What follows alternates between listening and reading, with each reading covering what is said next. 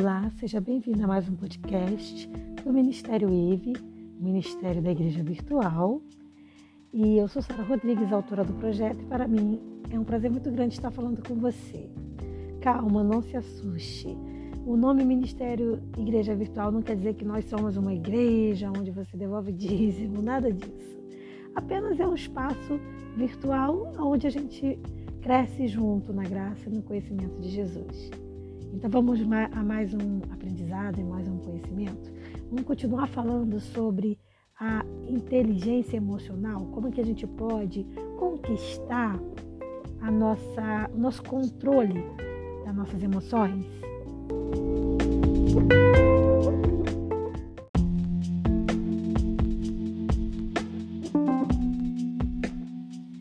Muitas vezes, quando a gente recebe uma crítica, a nossa tendência é tentar criar uma, um mecanismo de defesa para re, é, rebater automaticamente aquela crítica. E normalmente, na maioria das vezes, as pessoas fazem isso através de uma de uma de um contra-ataque mesmo, né? Onde eu entendo aquilo como uma crítica, então agora eu vou verificar no outro, usar uma, uma deficiência, uma debilidade, uma fraqueza do outro, do outro para contra-atacar, como mecanismo de defesa.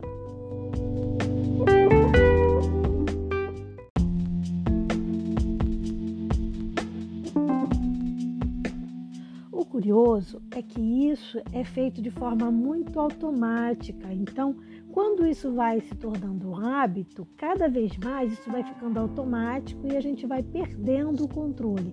Então, a resposta começa a ficar automática, ou seja, essa agressividade ela fica automática e a gente vai perdendo o controle sobre essas emoções.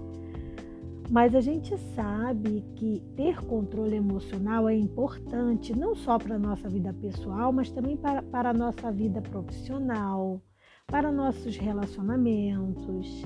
Então, assim, ser uma pessoa problemática em relação às emoções, isso com certeza vai afetar vários aspectos da vida de cada pessoa.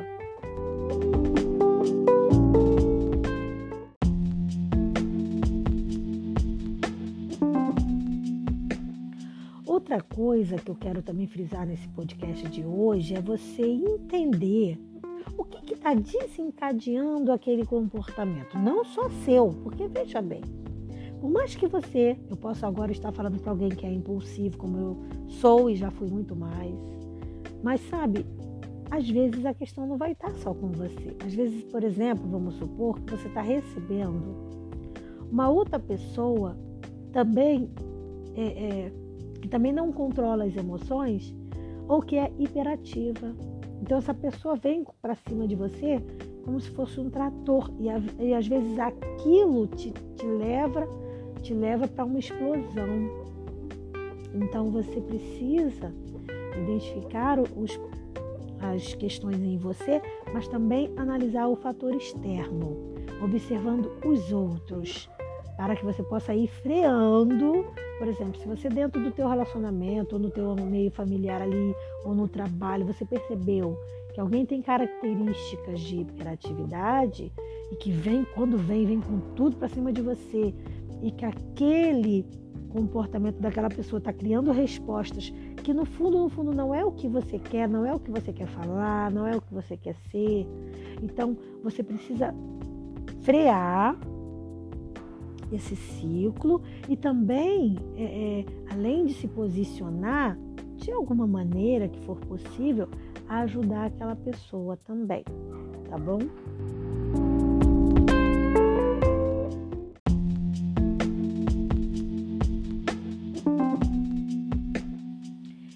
O curioso é que a gente tem a possibilidade de tomar controle da nossa vida, mas a gente não faz. E a gente não faz na maioria das vezes porque a gente vai no automático. Deixa eu falar uma coisa para você de experiência própria. Eu sempre fui uma pessoa no passado muito explosiva, uma pessoa que contra-atacava. E eu posso garantir que isso é sim e funciona como um mecanismo de defesa. Mas hoje eu me sinto uma pessoa bem diferente. E por que, que eu percebo? Embora eu ainda tenha os meus momentos em que eu possa perder um pouco o controle, mas por que, que eu digo isso para você, que eu me sinto bem diferente? Porque eu venho praticando o que eu vou falar para você agora. Uma das coisas que eu percebi fazendo uma autoavaliação, e é sim importante que para você vencer essa dificuldade, para você superar e para você é, começar a ter um domínio de si mesmo, é imprescindível que você se conheça. Então, a primeira coisa que eu precisei fazer foi começar a me conhecer. E a Bíblia fala disso, né? Conheça-te a ti mesmo. Então, quando eu comecei a me conhecer, eu comecei a perceber o que que causava o meu desconforto, do que que eu não gosto, o que que eu não gosto que as pessoas façam. E aí eu comecei a pedir que as pessoas não fizessem. Isso assim, descaradamente mesmo. A pedir que elas não fizessem o que elas faziam que eu não gostava por exemplo, uma coisa que me desagrada muito é quando vem duas, três pessoas, agora eu estou falando de mim, porque cada pessoa vai ter um incômodo, né? Mas em mim, uma coisa que acontecia muito era vir três pessoas, quatro, falando ao mesmo tempo comigo. Ou então, quando alguém vem me cobrando alguma coisa, não me dá tempo de responder. Então, o que, que eu passei a fazer? Que é uma dica que eu vou deixar para você. Eu comecei a, a, a perceber que eu eu tenho o poder de decisão se eu quero ou não responder alguma coisa. Então eu paro e digo: só um minutinho, por favor. Você pode só deixar eu respirar? Então eu comecei realmente a pedir às pessoas espaço, porque é o que eu, era o que eu precisava. Muitas das vezes, o que a gente precisa é de espaço. Eu não estou te falando espaço de quilômetros, eu estou falando de um espaço para respirar. Então, se chegar alguém cobrando de você no trabalho, cobrando alguma coisa, e não te deixa é, sequer ter o tempo hábil para pegar aquela informação e, e, e, botar o seu cérebro para pensar sobre aquilo, isso não quer dizer que você vai ficar 10 minutos pensando. Não é isso, é um tempo rápido, mas que você precisa parar e pensar para perceber o que, que você vai responder. Então, se a pessoa não te dá esse espaço, você tem que pedir. Pedir. Então, a minha dica é para você é começar a se impor no bom sentido, a parar, respirar e cobrar isso dos outros. Olha só um minutinho, por gentileza. Olha, olha se você está gritando. Você pode falar um pouquinho mais baixo? Olha, só um minutinho que eu nem respondi a primeira pergunta, você já está me fazendo outra pergunta. Você pode aguardar, por favor? Então, colocar isso de uma forma educada, óbvio, mas deixando claro para as pessoas que você precisa respirar é muito importante. Vai ajudar muito a você conquistar o seu autocontrole. Outra coisa é, é exatamente fazer o exercício de respiração, que eu faço muito também, que é inspirar pelo nariz, respirar pela boca. Mas é fazer isso, gente, não é brincar de fazer, é fazer mesmo. É fechar a boca quando for inspirar, inspirar pelo nariz, parar alguns segundos o ar dentro do teu pulmão e soltar. Vocês não têm noção do quanto isso funcionou, do quanto isso me ajudou. Então a gente precisa ter o nosso espaço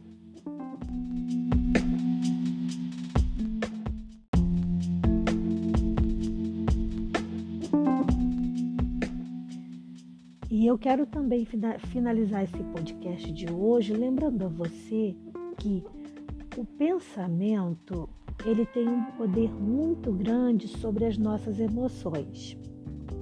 Então, cuidado com o que você pensa, com quanto você fica num pensamento. Porque quanto mais, por exemplo, você se dedicar a pensamentos negativos, tristes, depressivos, ruins, mais isso vai influenciar nas tuas emoções. É como, por exemplo, quando você dorme e tem um sonho, um sonho ruim. E às vezes você acorda com aquele sentimento tão negativo e passa o dia inteiro com uma sensação ruim. Por quê? porque os nossos sonhos estão ligados nos nossos pensamentos que vão alterar as nossas emoções. Então, muito cuidado com isso. Tenta sempre pensar positivo, pensar coisas boas, porque isso também vai ajudar no teu controle emocional.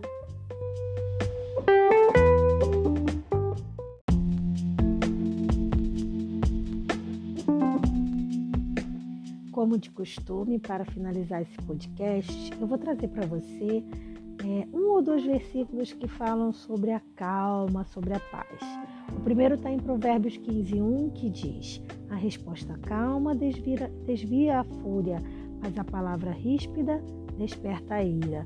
Então, nesse texto, a gente vê o quanto é importante a gente ter controle emocional e o quanto o nosso controle emocional pode ajudar outras pessoas, porque vai diminuir a fúria, a ira, tá? E tem também é, 2 Timóteo 1,7, que diz: Pois Deus não nos deu espírito de covardia, mas de poder, de amor de equilíbrio.